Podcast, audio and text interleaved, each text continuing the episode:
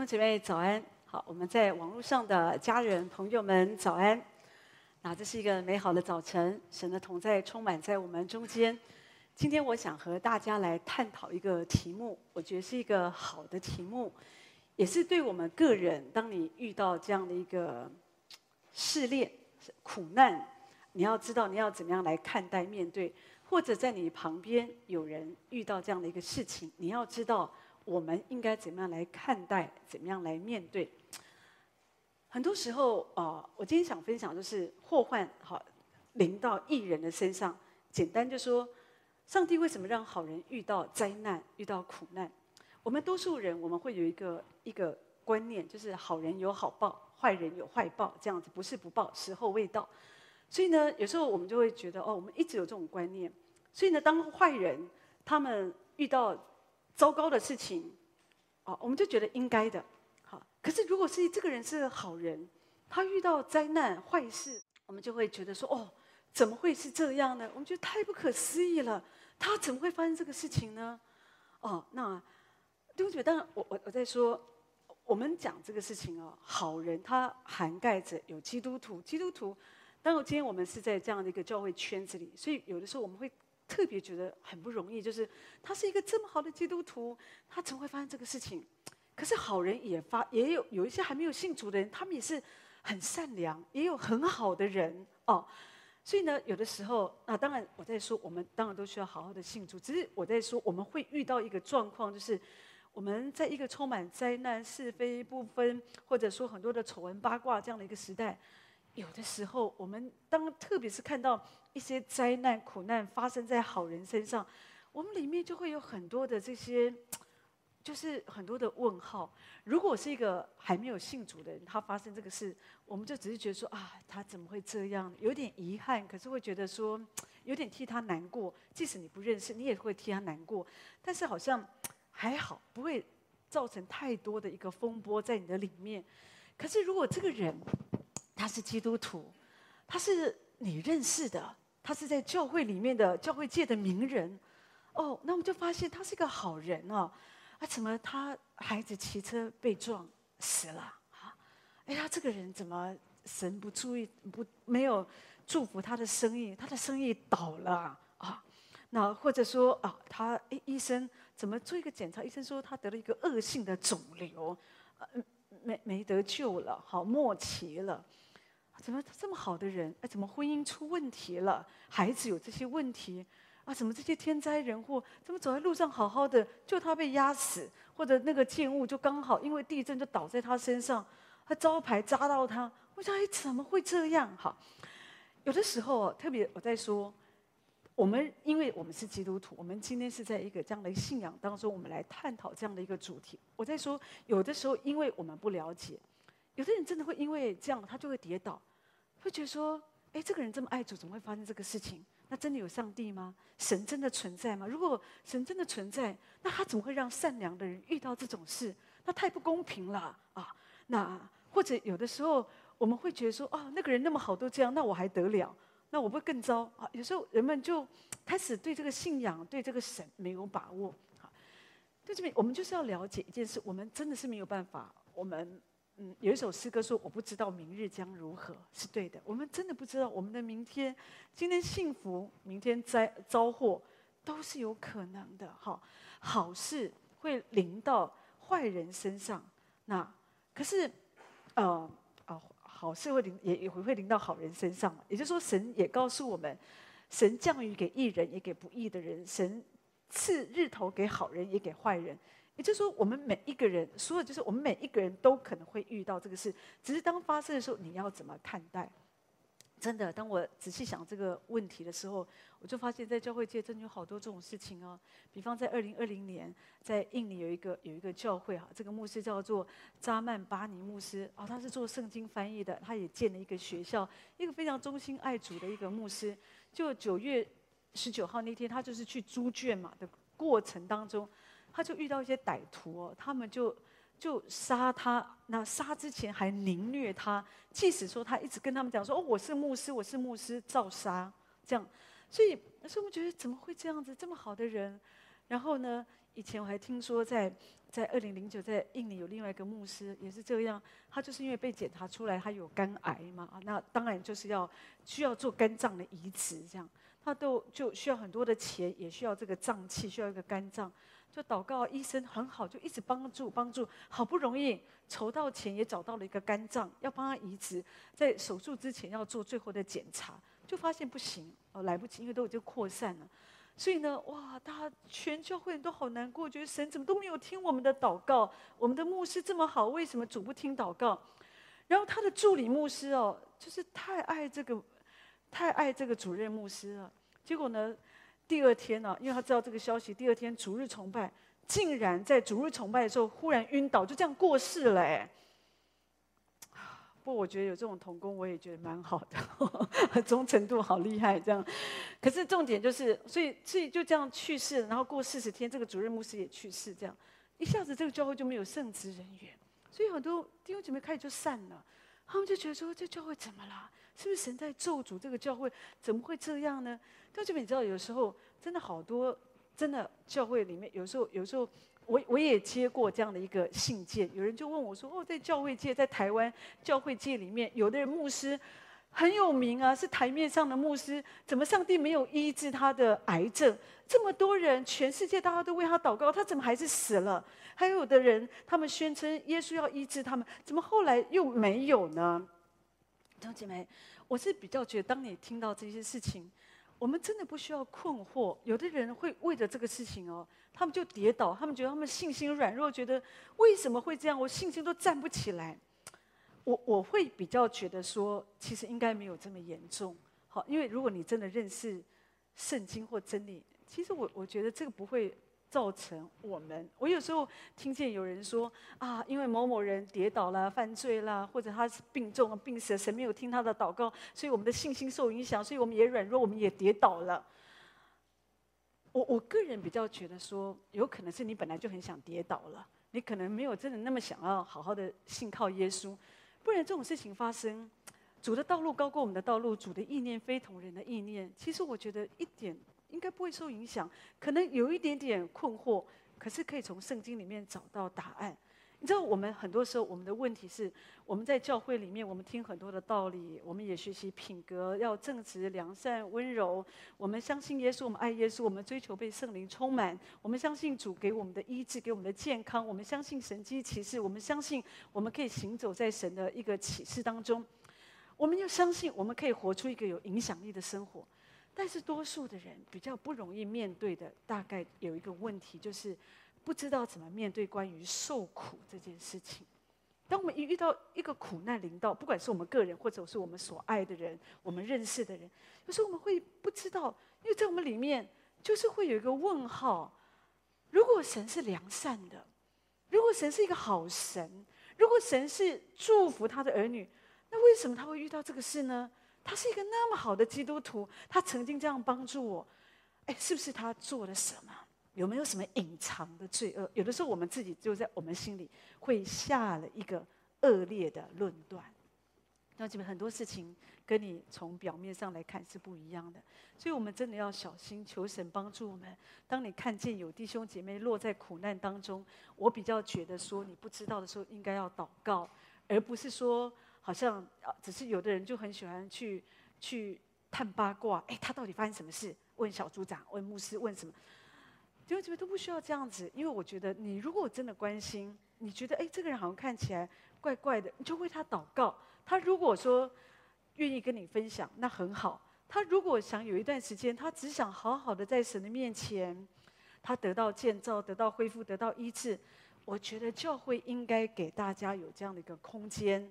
啊，让大家可以在主的里面，我们是被保护的，我们是可以很自由的，在神的同在里，我们是可以得到恢复的，而不是觉得说在外面很有压力，可是来到教会有另外的压力。我在说，在任何一个地方，今天特别是，也许我们在网络上也有很多的我们的家人们也是这样，在你自己的教会里，我觉得我们都应该要这样子来学习，这样子那一些正在苦难当中或者落在苦难中的人。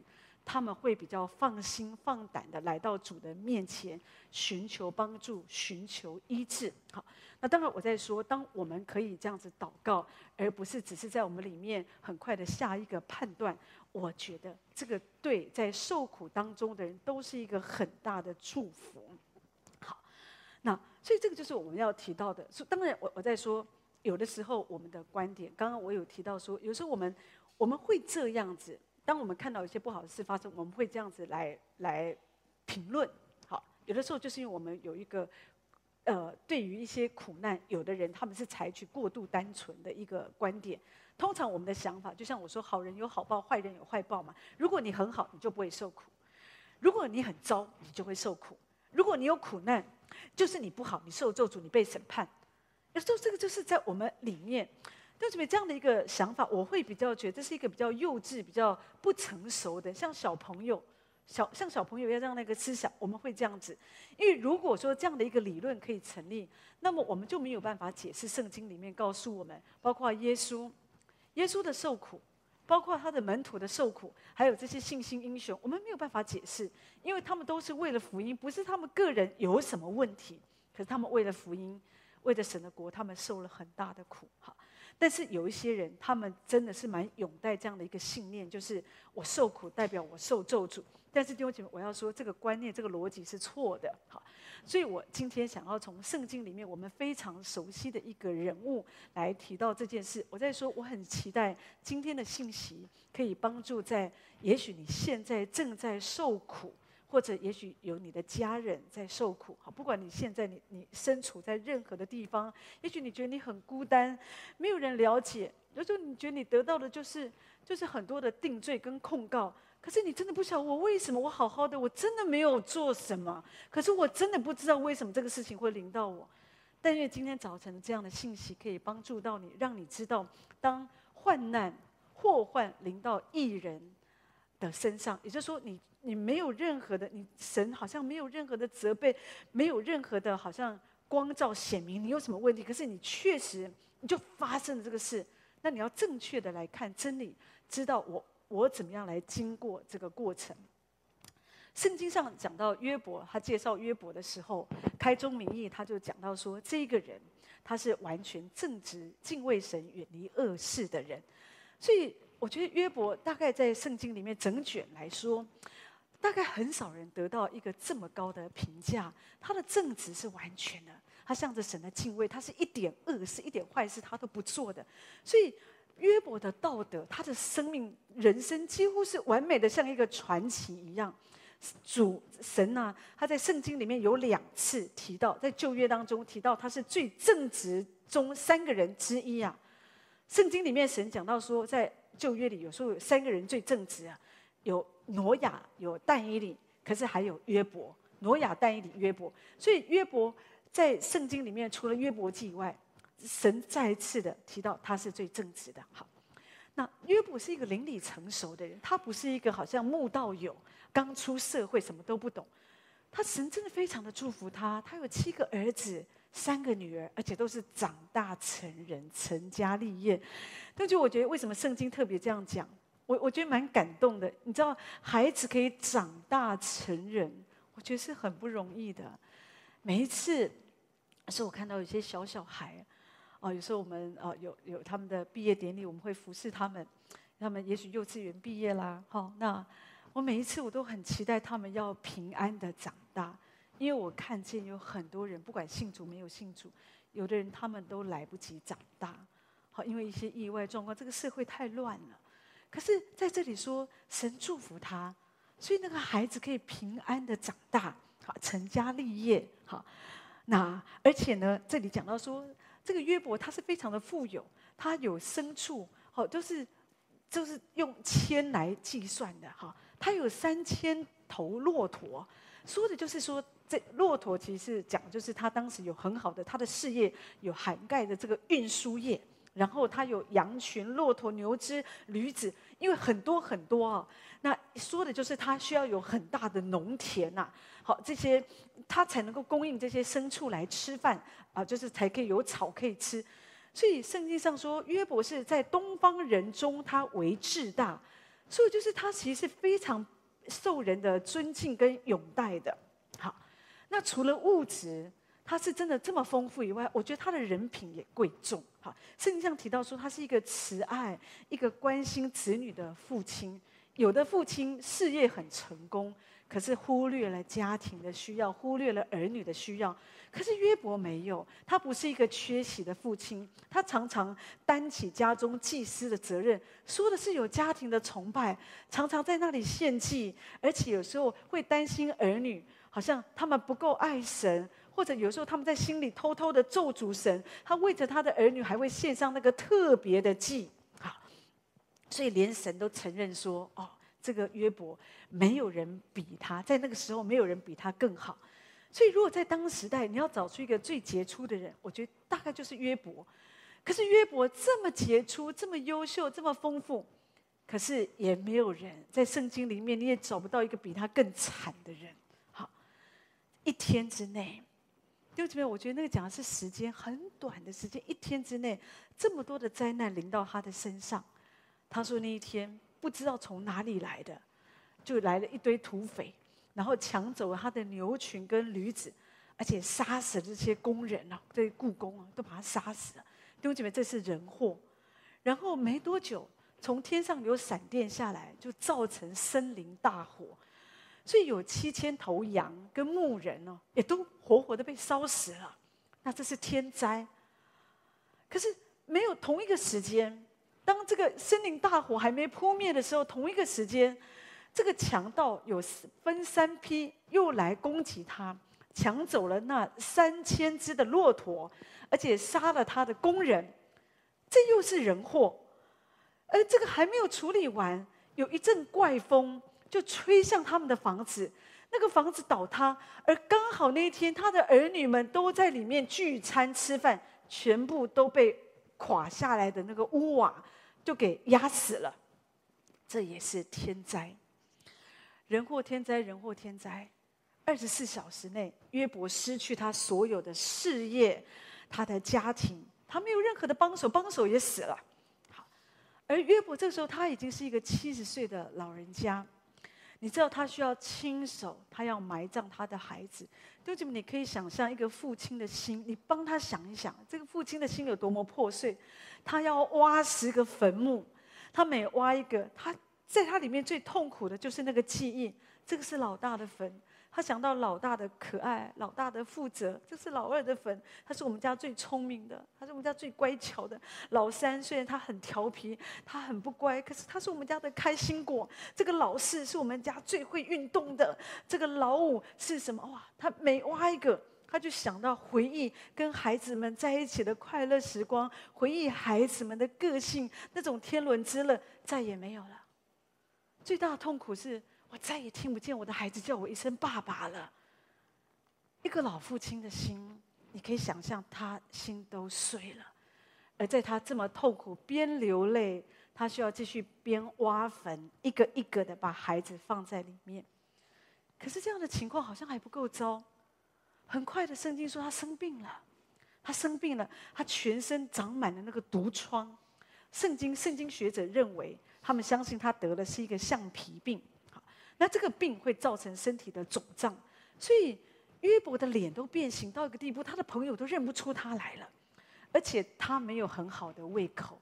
圣经上提到说，他进入到那个严重的忧郁里。就是你知道，很多人他们在忧郁当中，他不想吃。他忘记吃，他吃东西没有味道，他边吃，他有的只是很多的记忆，很多的事情一直在他脑海里就转转转，所以他非常的痛苦，说的是那个身体的痛苦，心灵的痛苦，里里外外这样夹杂在一个人的身上，他全身结满了那个那个那个疤痕，还有那个脓水啊。好，那个毒疮有那个脓水破了，从里面就流出，搞不好还会造成感染。圣经说还有虫子爬满他的全身，然后慢慢又说他的呼吸变得很困难，也许喘不过气来，他的眼皮发黑。我想说的可能是他的睡眠很不好，而且呢，讲到他的体重立刻变得很轻，然后再加上持续不断的疼痛跟焦虑在他的身上。三十章三十节那边也特别提到，他高烧不断，他皮肤发黑，说的可能是他的肾脏、他的肝脏都已经逐渐在衰竭。而接下来九个月的时间，约伯的精神状况一直都很不稳定，他一直都很错乱。说的是他没有办法专注，他又说他也不知道自己在说什么，然后别人所说的他也不太能够集中注意力在他的脑海里，因为破产。约伯的情况，他就是穷困潦倒，他只能住在贫民窟里，他没有办法，因为他的家都已经毁得没有家了。所以呢，人们圣经说，人们在他的旁边烧垃圾、烧粪便。为什么？因为人们认不出他是约伯了。这个时候的他黑黑的、病病的，所以人们根本搞不好不仔细看，也以为那也是一个垃圾。没有任何的尊严在他的身上，你可以想象，他人已经很不舒服了，旁边那个环境还这么污染，这么的糟糕。过去这一位从东方最富有的人，他变成他一无所有，没有人比他更悲惨了。可是现在的他也成为了一个社会的边缘人，好像在他里面，他充满了羞愧、丢脸，被众人唾弃、轻视。非常糟糕的事情都发生在这个天大的好人身上。这个人，神称他是一个完全正直、敬畏神、远离恶事的人。如果约伯他从来不曾好像这么风光的生活过，他的物质、他的儿女、他所受到的尊重，如果他从来都没有，也还好。可是因为他拥有这么多，突然之间那个落差太大了。他好像一下子被丢到那个地狱里，你可以想象他的痛苦。那这就是我说的，有的时候，当然，也许你说，哎，我们绝大多数人，很多人在受苦的时候都会自比为自己好像约伯。可是说真的，大概我没有这么惨。但是至少从一些情况，你要可以了解，落在苦难当中的人，他们的心态、他们的心情就是这样，他们很痛苦。好，那。当祸患临到好人身上，你说这么糟糕，难道这就是神要给我们的吗？神允许这么糟糕的事临到我们，那神究竟要告诉我们什么？所以有几个真理是你需要了解：当坏事发生在好人身上的时候，当当祸患临到义人身上的时候，我们所要认识的真理，第一个你要知道，上帝没有生你的气。很多人他们遇到灾难，他们就会觉得神生我的气。那这样的观念，有的时候是从我们小时候，因为你做不好，好老就就会被被打、被骂、被处罚。所以我们觉得，我我被打、被处罚，就是因为我不好、我不乖，我被处罚。妈妈生气了。可是今天，当你遇到灾难，你生病了，你事业失败了，好，你的人际关系搞坏了，所以有的人就会觉得，是不是神在处罚我？可今天我想告诉你是神，他没有生你的气。结果这些事情发生，你要知道神没有生你的气。好，那不要在这样的一个过程就觉得神不爱我了，好像我是被被丢弃的人。约伯是一个绝对公义的人，可是他经历到最可怕的苦难。在诗篇三十四篇这边讲到说，一人多有苦难，但耶和华救他脱离这一切。我觉得这是一个非常宝贵、有能力的一个一个经文。当你在受苦的时候，但愿这个话可以给你带来安慰。有的时候我自己也会有一些软弱，有的时候虽然年纪不是太大，但是有的时候身体也是有时候这儿痛那儿痛的哈。有时候真的是非常的疲倦，有的时候也是会有一些很，可是。有的时候我就会想到神的话这样说：一人多有苦难。有时候你知道你，你你的人哦，有时候我们人会痛苦到一个地步，有时候你也会想放弃，因为有时候你真的是太疲乏了。但是你要想到神的话，神的话说：一人多有苦难，可是神救他脱离这一切，那这个就会帮助我们可以继续依靠神，继续的往前走。使徒保罗他了解什么叫做苦难。所以他说：“凡立志在基督耶稣里敬虔度日的，也都要受逼迫。”所以，当我们知道，因为有时候你受苦，神没有生你的气；有的时候你会受苦，有可能是因为你选择你要过一个公义敬虔的生活，因为你选择你要过主要你过的生活，所以你跟这个世人不一样。别人可以，你不可以；你跟别人不一样，所以有的时候别人就会逼迫我们，所以在那个过程当中，别人可能会排斥你，哦，别人排挤你，或者别人欺负你，所以你是为这个受苦。但是你要知道，神喜悦我们。当在这样的苦难当中，不要定自己的罪。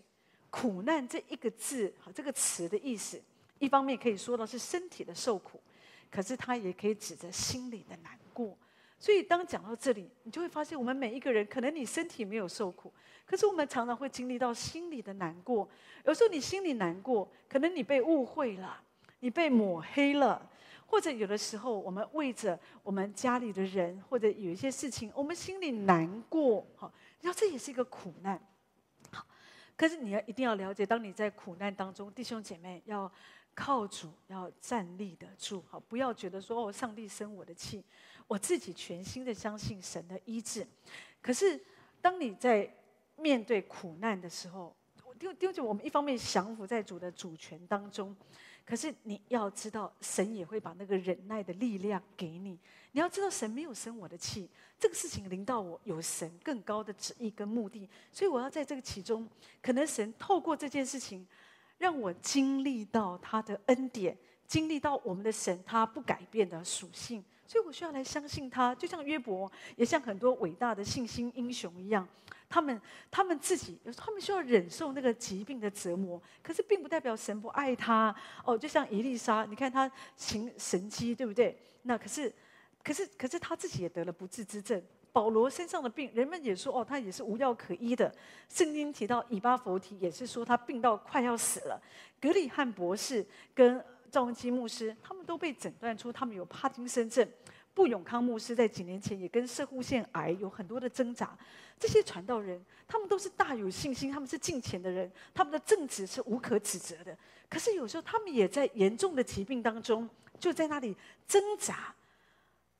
可是弟兄姐妹，他们不会觉得，从来没有在他们的传记或者他们他们在分享当中觉得说上帝生我的气。就就有的时候那就是神，他对我们人生的一个。有时候神是透过疾病，你知道，有时候我们都不喜欢生病，弟兄姐妹，有疾病，可是有医治为你预备。但是我只要说，在这样的一个软弱当中，我们都活在一个不完美的一个一个一个身体里面，所以说我们都会生病。所以你当你看到这些属灵人生病，你你不用觉得说哦，他为什么会生病？他是呃神伟大的仆人，怎么会生病？不其中事实上，许多人他们都可以分享，在这个病程。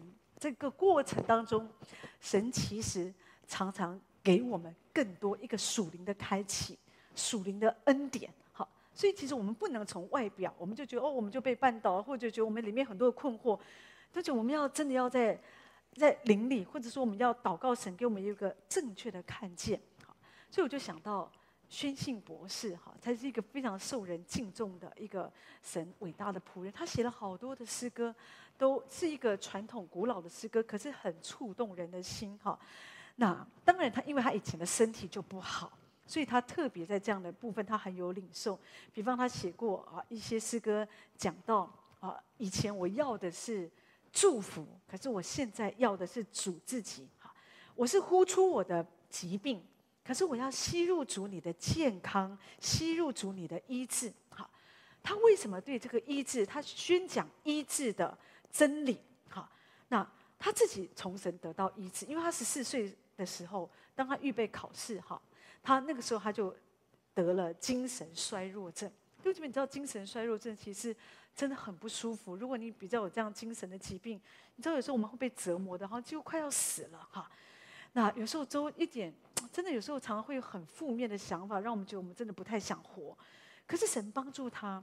他其实没有完全的得医治，可是比之前更好，就是渐渐的比较，就是就是有好转。可是他不是一个痊愈的状态。可是他二十一岁的时候，他其实那个时候已经是一个非常好的牧师，很有恩赐。但是他身上有很严重的心脏病，好，所以几年下来，他的心脏毛病越来越严重，越来越严重。医生有一天他就判断说：“呃，你活不过几个月，哈，这个心脏随时都有可能会出问题嘛，哈。”所以那天他参加一个聚会，当人们在那边唱诗，宣告神的话：“神是万王之王，万主之主，没有人能像我们的神那样彰显神迹奇事，神的能力。”这个话就一直进到他的里面。你知道弟兄姐妹，神的话进到我们里面，突然之间，你一定要有这样的经历。有时候当你很软弱的时候，你要跟主说：“主，求你给我异象，给我启示，给我话。”突然之间，你就会经历到哦，你突然之间你会变得很有力量。好，他就是这样。突然之间，他领受到神的医治，我相信神可以医治我。所以那天他去一个小树林里，他跟神立约，他跟神说：“神啊，我从今天开始。”因为他有心脏病嘛，医生说我活不过几个月，我随时可能都会走。可是我相信你是我的医生，我决定，我绝不怀疑这个真理。第二，主啊，我要坚持相信你是我身体的主，是我生命的主。好，你是我不会怀疑你是赐给我力量的神。第三，我要开始宣讲这样医治的福音。所以他就这样开始，开始了他医治宣讲神医治的福音，告诉人们神可以医治。在当时很不容易，其实他也受了很多逼迫。但是有一天呢、更大的考验来了，因为有一个人不知道他有心脏的毛病，所以就邀他去爬山。他怎么能爬山呢？他以前有经验呢、他心脏根本就负荷不了，万万一一时喘不过，就刚好直接上天堂了。所以，可是问题是，他一瞬间他想到，神既然医治我，那我应该可以爬山。我既然领受，我知道神医治我。那我应该可以这样子做，好，所以弟兄姐妹，他就试试看。弟兄姐妹很多有这样的经验，当他们感觉到哦，本来不能弯腰，可他感觉到神医治他，他自己就尝试弯一弯，他发现我真的可以弯腰了。本来也许他觉得他不能跑步，可他觉得神医治他，他开始尝试着跑。也许有的人胃有毛病，一直以来这也不能吃，那也不能吃，可他感觉到主医治我了，所以我就开始吃，我就凭信心吃。就走在那个医治的道路里。那天他也是这样。他说他顺服主去爬山。他说我每一步，我每一步，我都觉得好像那个都好像那个好像有一个力量剥夺他的生命，然后他都要都快喘不过气来。可他每走一步，他就宣告：耶稣是我的生命，耶稣是我的医治，耶稣是我的生命，耶稣是我的医治。所以当他到达山顶的时候。他说：“我好像来到了天的门口，所有的这些软弱惧怕都被我踩到脚底下。”他说：“从那天开始，神赐给我一个新的心脏，就像在树林里神赐给我一个新的心一样。所以从那一次开始，他的心脏没有任何的问题。所以弟兄姐妹，你要相信神。有的时候，神让我们经过有一个有一个病程嘛，有一个过程。也许神要我们带病跟随他一段时间，你要继续相信。”不要因为一个疾病就觉得哦，我快要死了，我快要死了，而是要相信不，主，我相信你可以医治我。不要一直常常彰显的很软弱的样子，就是要起来刚强。主，我知道你是我的医治。弟兄姐妹，这个就是你行走在医治当中。那要知道，神没有生我的气，神不是因为生我的气给我这个疾病，给我这个试炼，而是神在这个过程当中有他最美好的旨意。第二。当好人为什么会遇到坏事？这些事情发生的时候，你要了解的是，你正身处在属灵征战当中。好，所以圣经里面提到说，约伯的苦难那个源头就是撒旦魔鬼。圣经提到魔鬼来，他就是要偷窃、杀害、毁坏。这个是撒旦魔鬼一直到今天他仍然在做的事。他偷窃你的。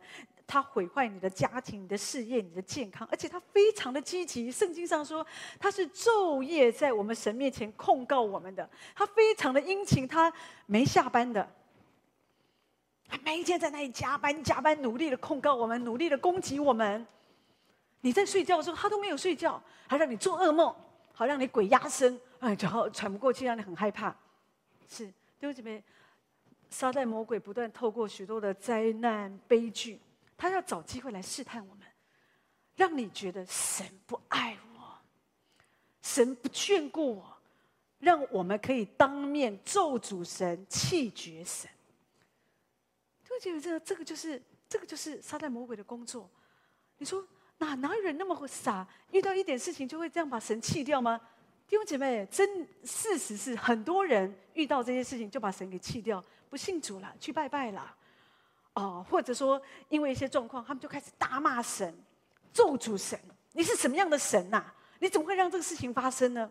弟兄姐妹，真的听多了、看多了，可是我们不明白的是，我们都上当了。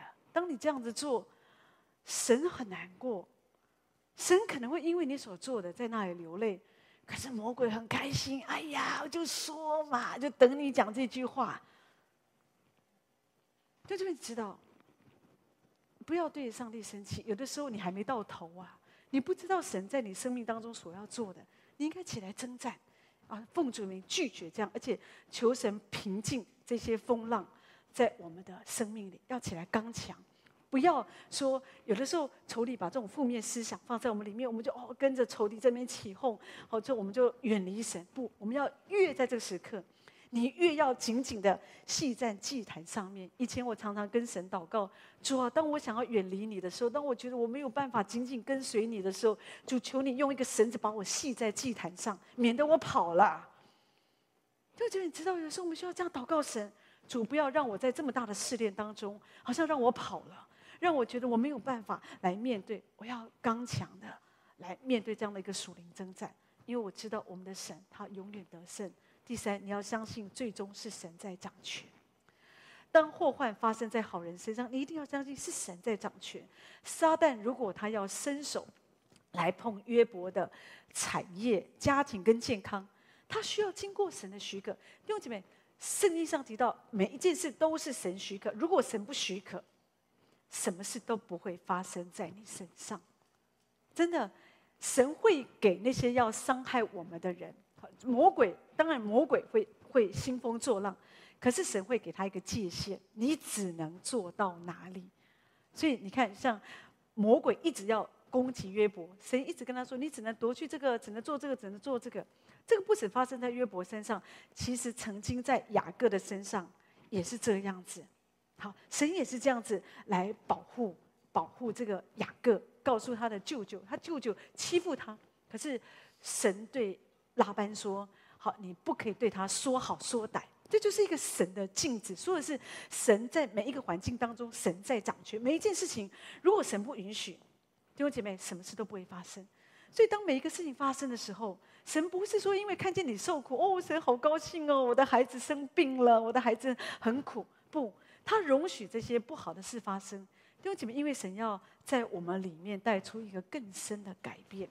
我相信我们每一个人，我们都可以有这样的一个一个一个经验，就是当我们有的时候遇到一些很糟糕的事，其实那个时刻是我们最靠近神的时候，是神深深的画上那个刻痕在我们的身上，神做了一个记号在我们的身上，神改变我们。让我们知道，我没有办法靠我自己，神，我需要依靠你。我以前觉得我可以，可是经过这个过程，我知道我不行，我需要真实的来依靠你。神，我以为我很圣洁，我也发现我一点都没有那么圣洁，我很容易就就被牵引、被诱惑，我就跌倒了。我以为我很公义，其实我里面有我的私心。就这边知道，我们需要这样神。透过这一些环境，神其实是在做一个很深的工作，很深的改变，让我们更认识他，让我们更多的经历神。所以，我们对神的认识，我们就不会再好像停留在那个起初刚信主那个阶段，只要祝福、祝福、祝福、祝福。任何每一个真实在主里属灵生命成熟的人都知道一件事情：每一个苦难的背后。都有一个化妆的祝福，经过这个苦难，接下来就是礼物了。所以有的时候我们觉得在过程当中，我在说你很痛苦的，有时候你生不如死，可是你需要，你真的要撑住，你需要不断的宣告主你掌权，你在我的健康上面掌权，你在我的家庭掌权，在我的职场掌权，而最终你会看见，当你这样信靠神，那个美好的祝福、美好的礼物是为你预备。第四，说的是你要献上赞美的祭。当祸患发生在好人身上，你所要认识的真理是：你要知道，在这个时刻，我应该做什么。很多时候，当我们不好的事发生，我们、我们、我们人的习惯是抱怨或逃避神隐。可是约伯不一样，那一天当他失去了他的孩子、家庭，这些祸患突然临到他，可是他做一件事，他是俯伏在地上，他敬拜神。他说：“赏赐的是耶和华，收取的也是耶和华。耶和华的名是应当称颂的。他最痛苦的时候，他选择我还是要来敬拜神。所以弟兄姐妹，当你最痛苦的时候，你不要在那里垂头丧气。我没有办法赞美神，神，你知道我很痛苦，我说不出来。是神当然知道你很痛苦啊，可是呢，神是使那个哑巴的口可以歌唱的神。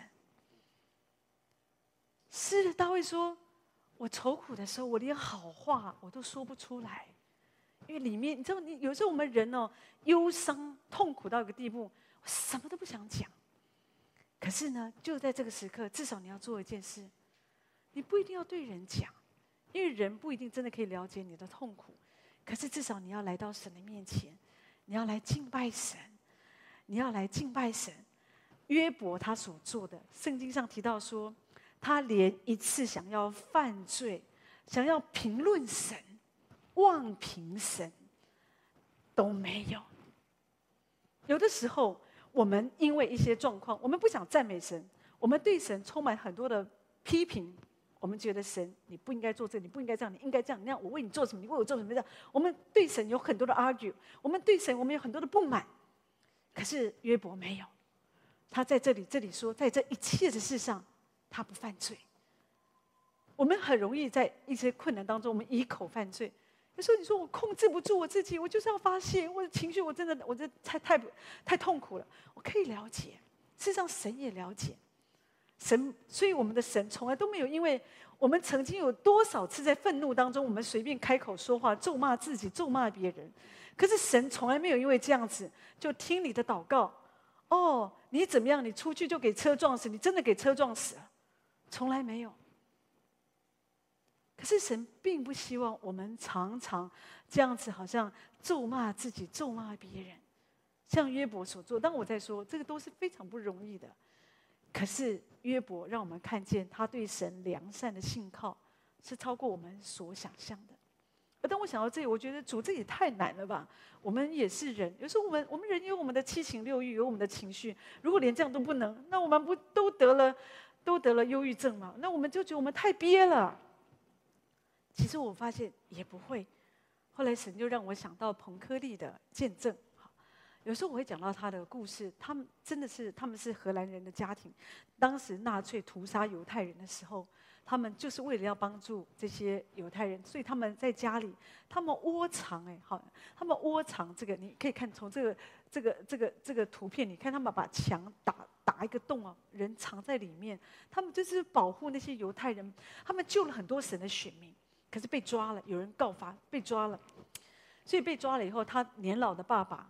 被抓到集中营，他跟他姐姐都进了集中营。他爸爸已经很年迈，他爸爸是非常敬虔爱神的一个老弟兄。十天后就走了，被折磨的就走了。那他跟他姐姐进集中营的时候也五六十岁了，姐姐后来也走了哈，这样，所以留下他。他出来他就觉得他应该来服侍那些曾经受纳粹的这些欺负或者本身就是。伤害别人的，他们都需要被医治，所以神也兴起他，不止写书，而且真的到处透过分享来释放神的饶恕、好恩典这样。可他讲到一件事，他说那一天在集中营里面，因为他姐姐动作比较慢，所以呢，因为要做一些，他们吃不饱嘛，吃不饱就没有力气，然后有时候要做一些比较粗重的工作，所以姐姐动作比较慢，所以就有工人啊，就军人就拿那个鞭子就。鞭他姐姐，一鞭呢、啊，那个身上就有血很出出出现，这样，当然就很痛。所以他这个彭克利，他是他要想要跑过去，要去阻止那个军人，不可以打我姐姐，好，要保护他姐姐。可是没有想到，这个他姐姐立刻护住这个彭克利，就告诉他，告诉他说，不要看那里，要看耶稣。他姐姐在说什么？你不要看我的伤痕。不要看这里，不要看我的伤痕，不要看我被打的地方，要看耶稣。弟兄姐妹，我发现这个就是我们可以在患难当中，我们仍然可以抬头挺胸，我们仍然可以昂首的赞美神的关键。不要看我们的伤痕。很多时候，当我们一直看我们的伤痕，我们就赞美不出来。我们一直看我们的伤，我们就觉得我们好可怜，我们甚至觉得神好可恶，人也好可恶，都没有人帮助我们，我们真的是太可怜、太孤单了。可是，发现在这里有一个秘诀：当你不要看你的伤痕，不要看你的痛苦。弟兄姐妹，这个不是叫你逃避呀、我知道很多心理医生都会鼓励你要讲讲讲，尽量讲，然后他陪伴你就可以走出来。可是我觉得有的时候，问题是讲完之后呢，你还是要面对啊，问题没有解决。而我发现真正可以解决，就是我们全新的敬拜神，不要一直去注意那个伤口。弟兄姐妹，你一定有这样的经历。有的时候我们受伤，你不一定要擦药。有的时候你不注意它的时候，你发现已经结痂了。好，可是也有些伤口啊，你有时候一直的一直擦，一直过度清洁，反而越弄越越糟糕，也是有。所以有的时候我要说的是，有时候我们需要学习，就是仰望神，不要一直看那个伤口。那你会发现，你会容易从那个困难，在这样的一个一个灾难苦难当中，你就容易走出来。另外，你要了解。你要理解神是要找机会帮助你变得更好。当祸患发生在好人身上，你要知道神是借着这个事情，他是要帮助我们的生命更成长，变得更成熟。神很看重我们的品格，超过你的舒适、你的物质。我们人是希望我们的物质、我们的生活过好一点，可是神在意的是你的内在生命、你的品格。那所以呢，可是神对待我们，神也不会。好像说很很很野蛮，好，只是有的时候，当我我们我们看不见神的手，可是弟兄姐妹，你看不见神的手。我们常说神是掌管历史背后的那一双手，是看不见的手。可是你要有一颗信靠神的心。如果你没有一个信靠神的心，你的里面就会困惑，你会怀怨，你会有苦毒。所以弟兄姐妹，有的时候，因为我们觉得我们与神同行的路上，你需要对主有信心，不然。你就会常常经历到上帝的沉默。很多人他们为了一个事情，在一个受苦当中，已经很长的日子，我们觉得神没有解决我们的问题，而且更可怕的是，神都不说话。上帝的沉默让我们很担心，我们是不是被弃绝了？让我们很担心，神你还关心吗？好，那事实是，神当然关心，有的时候。我觉得也不一定是神的沉默，有的时候是因为你里面的声音太大声了，你里面你充满了很多的压力，负面的声音都充斥着你，以至于你听不见神微小的声音。弟兄姐妹，你知道一个真实与神同行的人，他可以在任何的时刻，他回到里面仰望神、亲近神，神就对我们的心说话。神可以用各样的方式，你。我自己觉得，当你越放松，意思说我们越自然的、越多的依靠神，你就不要那么的拘谨，你就越容易可以经历到神的自己。顺境的时候，你不需要信心。事实上，很多人在顺境当中，他们忘了神。常常是在逆境当中，我们会更多的起来，好像咬紧牙关来依靠神。所以遇到患难、苦难，苦难临到我们。对我们是好的，因为帮助我们，我们的品格更多的好像被神来磨练，我们更多的因为这些环境，好像我们的生命更多的被神来塑造。如果你要更多的了解约伯，你知道约伯，如果你可以明白这个整卷书是这么的宝贵，而且你如果了，你如果不了解约伯记第二十九章，你真的很难了解约伯对神的爱。你知道约伯在这个悲剧发生之前，他对神的爱，神就是他脚前的灯，路上的光。他每天是这样的敬畏神，他行走在启示当中，他的属灵有长进，有成熟，他的生命非常棒。所以圣经上说，在他壮年的时候，他一直活在那个非常丰裕的物质生活跟神的同在里。那个物质的生活有多丰富？讲的是那个奶多可以洗我的脚。磐石为我出油成河，你可以想象那个磐石出油像河一样吗？说的是那个丰盛，那么的丰盛，神在物质上让他完全没有缺乏，而且多到爆。而且不只是这样，这只是物质哎，在灵里属灵的部分讲到神的同在，他说神待我有密友之情，说的是。神跟他之间那个关系像闺蜜啊，有时候闺蜜还会出卖你，可是神不会出卖你。叫神跟你之间那样的一个友情，神什么都告诉你，神没有什么好像不像你隐瞒的。所以，因为这样的一个环境，这样的生活，约伯成为一个祝福别人的人。圣经里面提到说，他是瞎子的眼、瘸子的腿、穷乏人的父。说的是什么？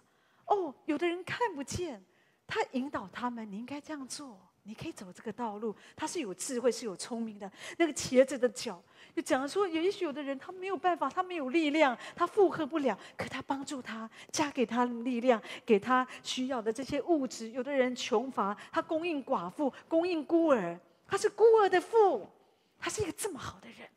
他在当时大家都敬仰他、敬爱他、推崇他，他可以说他拥有了一切，他活出所有人的梦想。对大多数的人，这样的基督徒很成功吧？没有白活这一生。当他要离世的时候，他可以说：“哇，这一生足以够了。”他有财富的祝福，他有美满的家庭，他有社会的地位，他作首不作尾，居上不居下。他在教会、在社会中都是非常好的属灵领袖。问题是，那是从人来看，可是我觉得神，弟兄姐妹，虽然看起来从前面来看，好像是撒旦的一个挑衅嘛，可是我觉得神知道约伯他里面他真正的问题是什么。神是肯定我们，神说你是个好人，就觉得当神说我们是个好人，我们是个艺人，我们真的是个艺人吗？就就我想，我们知道我们不是艺人吗？圣经上说因信称义，就说你只要相信，你就是个艺人。可是我听我说你是个艺人，你真的相信你是个艺人吗？我们觉得我们不是个艺人啊，可是神算你是个艺人。神看你是个艺人，神从他的眼光，他看我们不再近视，望我们在不再近日，有心要出于雅各，有杖要兴于以色列。所以就是神的眼光，他不是这样看我们。所以人们看约伯是这样，神当然看他是这样，神看算他是艺人，神看他是正直的。可是神看到他内心的深处，神真正的要帮助他是里外里面有一个很大的翻转。所以神允许这件事情临到约伯的身上。约伯有很棒的成就，可是约伯的问题是他对生命他没有安全感。从圣经里面第三章那边我们可以看见，他仍然有许多的不安，他有很多的焦虑在他里面。他也知道神，他也感受过神，可是我觉得他没有真实的遇见神。所以他后来在四十二章，他提到说：“我从前风闻有你，我如今我亲眼看见你。”他什么时候才亲眼看见神？就是他遇见这些灾难，他真实的被破碎之后，他发现我才真实的。我以前只是在我的脑袋、我的思想里面、我的理性里面来认识神，我知道有这么一位神。可是我现在我是真实用我的生命来经历这一位神。尽管约伯他是真心的爱神，可是你知道他的过去。他没有真，他爱神没有爱到一个地步，他是愿意为神完全的放下他的自己，所以他并没有像圣经说的，好像我活着就是基督，我死了就有益处，我已经与基督同钉十字架，现在活的不再是我，乃是基督在我里面活着。他还没有到这个地步，可是显然弟兄姐妹，神在他儿女身上，在你我身上，神渴望我们每一个人都被制作到这个地步，是我活着就是基督。我无论在哪里，人们可以看见我们的身上可以散发出基督的馨香。我无论在哪里，我可以为主，我可以与主同钉十字架。我可以宣告，我现在活着的不再是我，是主在我里面活。我不用特定的时候，哦，我在教会里面我才会得到启示。我可以在我的生活当中，我可以很自由的行走在超自然当中。约伯他很成功，他很属灵，他无可指责。可是他还没有这样子被神破碎，所以他觉得自己已经够了。我刚刚提到他的物质、他的教养、他的社会、他的灵命都很棒，可是我觉得他一直有一个可怕的蒙蔽在他身上，就是他一直受那个思想、思想的苦啊。所以你会发现在约伯记里面提到说，那个恐惧迎着他而来，他有太多的恐惧在他里面。神真实的要帮助我们面对。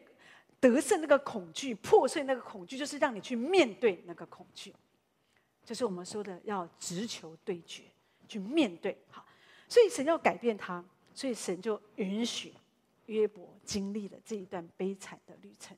所以弟兄姐妹，在你的里面内在有些东西，神真是要破碎你，神会允许，神会制造，神会允许一个现场，一个事情发生，因为借着这个事情，才会带出这个美好的结果。第六，我要说的是，会培养实力跟容量、顺服和忍耐。说的是什么？当祸患发生在好人身上，你要认识这件事情。神允许我们每一个苦难发生的目的，就是，就是，就是，我们，我们神要扩充我们那个忍耐的度量。忍耐说的是你可以忍受，你有忍受的的实力。小孩忍耐不了。可是呢，我们的生命逐渐成长，我们就为一些事情，我们可以忍耐，我们可以等候。那这个对我们生命的成熟跟命定来说都是非常重要的。但是有时候人们不明白的时候，有时候我们就忍不了。可是有时候神让你经过这个，让你可以忍耐，是有神美好的目的。当我写到这里，我也想到神宝贵的仆人。叫做穆安德烈，他是一个非常爱主、非常属灵的一个神的仆人。他真的很属灵，所以他的书哦很难看得懂，这样子哈。好，那他在他五十一岁的时候，一八七九年五十一岁，他的喉咙就出了问题，所以他没有办法再讲道。他失声，好，就没有声音，有两年的时间。他透过各样的医药，好，就是来来来处理，可是也没有用。所以后来他在一个地方，好，那那个居所，那个那个环境是专门一个特别为病人祷告的地方。他们就是借着读神的话，一直读神的话。小组的时候，大家一起读神的话，然后领受神的话。好，那后来他在这个过程当中，他得到医治。好，所以他曾经发过一个疑问，他说：“为什么神让我两年后才得医治？如果神一开始一下子我祷告，神就让我得医治，那这个不是一个强而有力的见证吗？”神为什么好让我经过这个过程？后来当时的院长哈好就跟他分享，他说：“主比你比我更知道怎么样会使他自己得到最大的荣耀。你的责任就是要紧紧抓住神是你的医治者，神会按照他的心意来做。”好，万德利就是这样信靠神。他自己的女儿，当他完全得到医治以后，他的女儿这样描述他的爸爸。他说：“我的爸爸经过那两年的沉默期，因为不能说话嘛，失声。好，他说我的父亲跟神非常非常的亲近。好，他提到说，他讲是是，因为我我在这里我在提到每一个过程，如果我们经过一个得医治哈，我们或者一个一个患难，患难你经过这个患难，如果没有办法让你更靠近神，那你就浪费了这个患难了。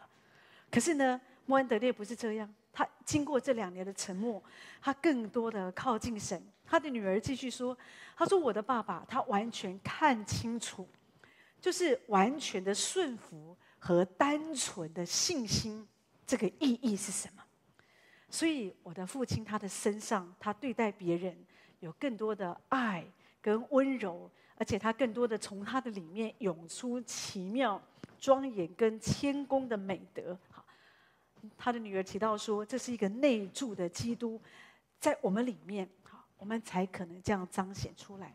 所以在穆安德烈晚年的时候，知道神的力量在他身上。有一次，他被邀请到一个聚会里面做讲员，他坐在台下，所以当台下的人邀请他上台要讲道了，有的人不认识他，看见哦，这么有一副老态龙钟的人上台讲道，就觉得怎么教会这么残忍，这么老的人还叫他讲道这样子好。”可是呢，当穆安德利一讲到的时候，就充满了力量。他一直到晚年的时候，他的喉咙完全没有任何的问题，他也没有为了要保护他的喉咙，好像他就很小声的说话。神让他得到了医治，是一个完全的医治。他的女儿在他的传记里面分享说：“我的父亲在聚会聚会以外的时间很安静，他不常说话。可是如果他开口说话，你会觉得他的声音好像是从永恒那里传来的声音，所以弟兄姐妹，我我真的很想要和大家分享，因为你所经过的苦难，有的时候你会发现它就是一个比较长的时间，可在这个长的过程，不是让我们在那有更长的时间来抱怨，而是你要更多的回到里面，安静你的心，安静你的灵。你知道那个安静是很有力量的。你一直回到里面，一直紧紧的抓住神，神就扩充你的一个忍耐的度量。神会帮助你，可以忍耐那不能够忍耐的。罗马书第五章那边说，就是在患难当中也是欢欢喜喜的，因为知道患难生忍耐，忍耐生老练，老练生盼望。没有一个精神正常的人喜欢受苦，除非你知道我受苦的目的。简单说，每一个孕妇，她们都愿意接受在怀孕过程的不舒服。他们为这个受苦的原因是知道将来我会有一个宝宝出现，那是我的孩子，那他就会充满了喜乐。今天当你知道你受苦的目的是什么，你才会欢欢喜喜。如果你不明白，你就会忧忧愁愁的。所以神。他最终的目的在我们的身上，让我们经历这一切。有时候你会经历一些危机、心碎、误解、逼迫，可是就是为了要让你培养出那个忍耐，有一个忍耐的实力。你越来越能够忍耐，你越来越能够不被别人激怒，而且你的品格越被磨塑，越来越像我们的神，而且你的里面越来越有这样的一个盼望，对生命有一个正面的观点。你遇到很多事情，你不会负面的来看待。所以弟兄姐妹，你你你希望可以活出多伟大的生命？你你能够接受多大的压力呢？这是有关系的。你要知道，当你经过这个，这就是我说，每一个困难、每一个苦难的背后，都是神要为你预备一个奇妙的礼物。所以，当约伯他失去他的家庭、他的儿女，他的妻子也也怀怨、也怪罪神的时候，约伯还可以继续的敬拜神。当约伯他全身生病，他生疮，他肿胀，他器官衰竭，他的精神在极度的忧郁里面，他仍然可以信靠神，他忍受压力和那个实力的容量，你几乎无法想象。就这边，你我们真的要设身处地去想象他所承受的。怪不得约伯说：“他虽杀我，我仍然要信靠他。”说的是神啊，你要我死啊？你虽然要杀我，可是。